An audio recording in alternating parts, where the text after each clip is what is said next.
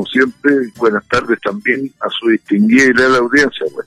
Así es, pues, diputado. Bueno, un abrazo grande para usted, diputado, y preguntarle, ayer lo vimos en el Congreso, cuéntenos un poquito en qué quedó finalmente el retiro del segundo 10% y por qué demoró tanto, diputado. Mire, demoró tanto porque esto se inició en una moción parlamentaria de reforma constitucional que obtuvo el apoyo de 130 diputados de un total de 155. Y así pasó al Senado, el que a su vez lo aprobó en la Comisión de Constitución del Senado para que pasara a sala.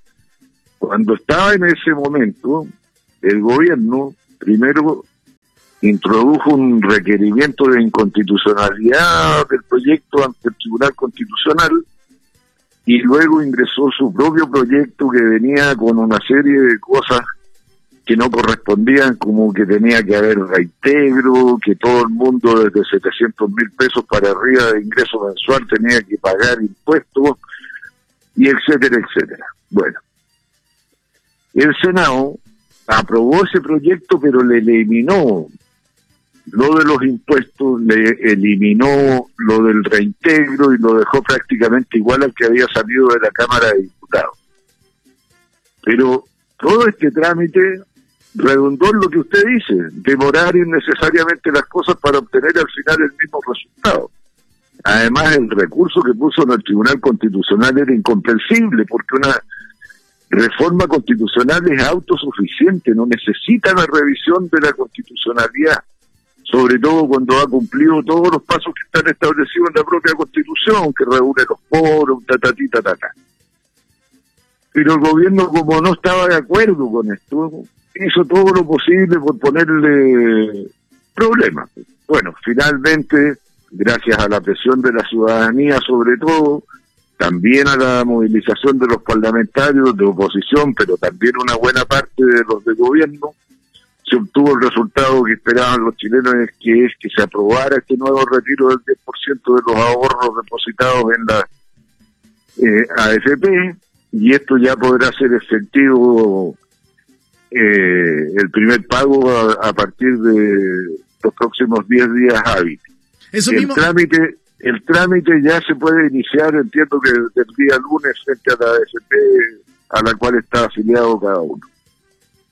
Y esto, y esto, diputado, bueno, ya eh, feliz por, eh, por la gente, ya que se, se, va, se cumplió lo que se había propuesto desde un principio de, de tener su platita antes de Navidad.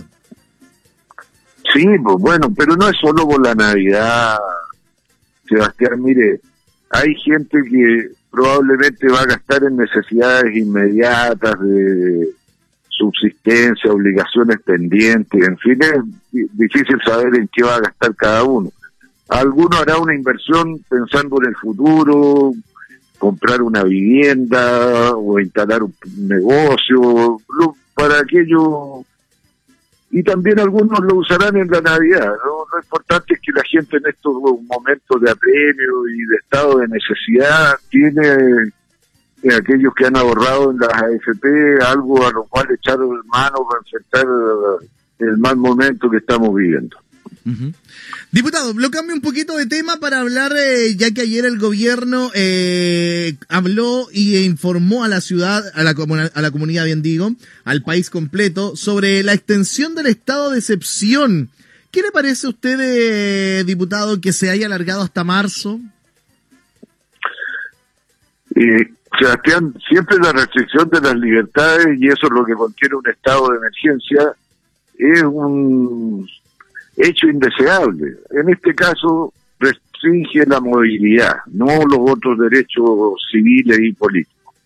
Pero se pueden restringir las libertades de movimiento, trasladarse de ciudad, moverse dentro de una misma ciudad, se pueden decretar nuevas cuarentenas, en fin. Y como se está anunciando, y como hemos visto por la experiencia de lo que pasó en Europa, que puede venir una segunda ola, mejor tener a la mano una de las herramientas que puede ayudar a combatir que venga una segunda ola de contagio. Así que yo, bueno, no gustándome la restricción de las libertades, creo que dado el panorama inmediato, eh, de amenaza de propagación del virus, es preferible tener las herramientas disponibles. Así que yo creo que está bien que el gobierno tenga esta facultad. Diputado, eh, hablando un poquito de lo que pasó la semana pasada, en especial el domingo pasado, fueron las primarias. ¿Cómo le fue a su candidato, diputado? A mi candidato le fue bien, Donaldo Valle, el rector de la Universidad del Paraíso y ex vicepresidente del Consejo de Rectores de las Universidades de Chile, fue elegido como el abanderado de la unidad constituyente que reúne a los partidos demócratas cristianos, socialistas, por la democracia, radical, el Movimiento Ciudadano y el Partido Progresista. Y bueno, será nuestro candidato en la elección de gobernador regional que se efectuará el día 11 de abril próximo. Ahora, hay gente que ha criticado las primarias por la baja participación, y si bien es cierto que está muy por debajo de lo que es la participación de los ciudadanos en la elección general, está igual muy por arriba de la gente que participa cuando un partido solo toma la decisión o una coalición de partidos. Así que yo hago un, balance favorable también de esto. Creo que la ley de primaria hay que perfeccionarla. Hoy día está presidido por la utilización del verbo poder. Dice los partidos políticos y coaliciones podrán organizar elecciones primarias para seleccionar sus candidatos a las elecciones generales eh, yo creo que esta es una práctica que debemos extender por estado de salud de la democracia a todo el país deberíamos hacerla obligatoria reemplazando el verbo poder por el verbo deber. O sea, los partidos y coaliciones de partidos deberán organizar elecciones primarias para seleccionar sus candidatos a las elecciones generales.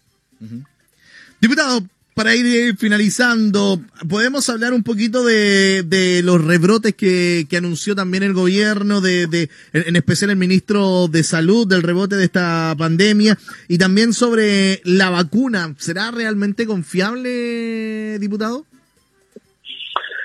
Bueno, la vacuna vamos a ver si es confiable con la experiencia de otros. La próxima semana se va a vacunar con la vacuna Pfizer a buena parte de la población de Inglaterra y con la Sputnik 5 eh, se va a, vacunar masivamente también en Rusia. Y ahí sabremos de su efectividad y de eventuales problemas que pudiera tener, así que cuando nos llegue el turno a nosotros vamos a poder hacerlo sobre tierra más firme que la que la están haciendo los que van eh, adelante. Una ventaja en este caso y segundo. ¿ah? Hay mayor certeza en la inocuidad y en la efectividad del uso de, de la vacuna. Ahora, el gobierno tiene que ser más cuidadoso, sus personeros en sus dichos, porque dan señales contradictorias. De una parte nos avisan que puede venir una segunda ola, ¿ah? de otra parte nos dicen que bueno, igual vamos a poder celebrar la Navidad y, el Año Nuevo, aunque con algunas restricciones. Eh, y también dicen que eh, mejor no viajen, yo no viajaría al sur, creo que fue la frase exacta que usó el ministro de Salud, con lo cual desalienta que la gente vaya a desarrollar actividades de carácter turístico a la zona donde va a ser el eclipse, afecta a los negocios, después se contradice. La pandemia hay que manejarla, a mi juicio, con una sola opinión. No se puede estar confundiendo a la gente diciendo dos cosas contradictorias al mismo tiempo. Diputado, siempre un placer poder conversar con usted y agradecer eh, de responder las preguntas también, diputado. No, al contrario, Sebastián, siempre agradecido de usted y de Radio Carnaval y, por cierto, de su distinguida y leal audiencia. Diputado, muchas gracias. diputado, ah. antes, antes, antes de finalizar, me pregunta un auditor, ¿es cierto que ahora eh, el proyecto del segundo 10% tiene que pasar a las juntas de vecinos? Pero ¿cómo me hacen esa pregunta? Eso es una broma, sí, es una broma. si son... Oiga, diputado, usted sabe que acá no se puede hablar en serio. Bueno, qué bueno que no hemos perdido el sentido del humor. Diputado, un abrazo grande, cuídese. muchas gracias, igual, igual sea. oiga, diputado, me escribe por acá, claro, como se ha demorado tanto, es verdad que va a pasar a la Junta de Vecinos ahora.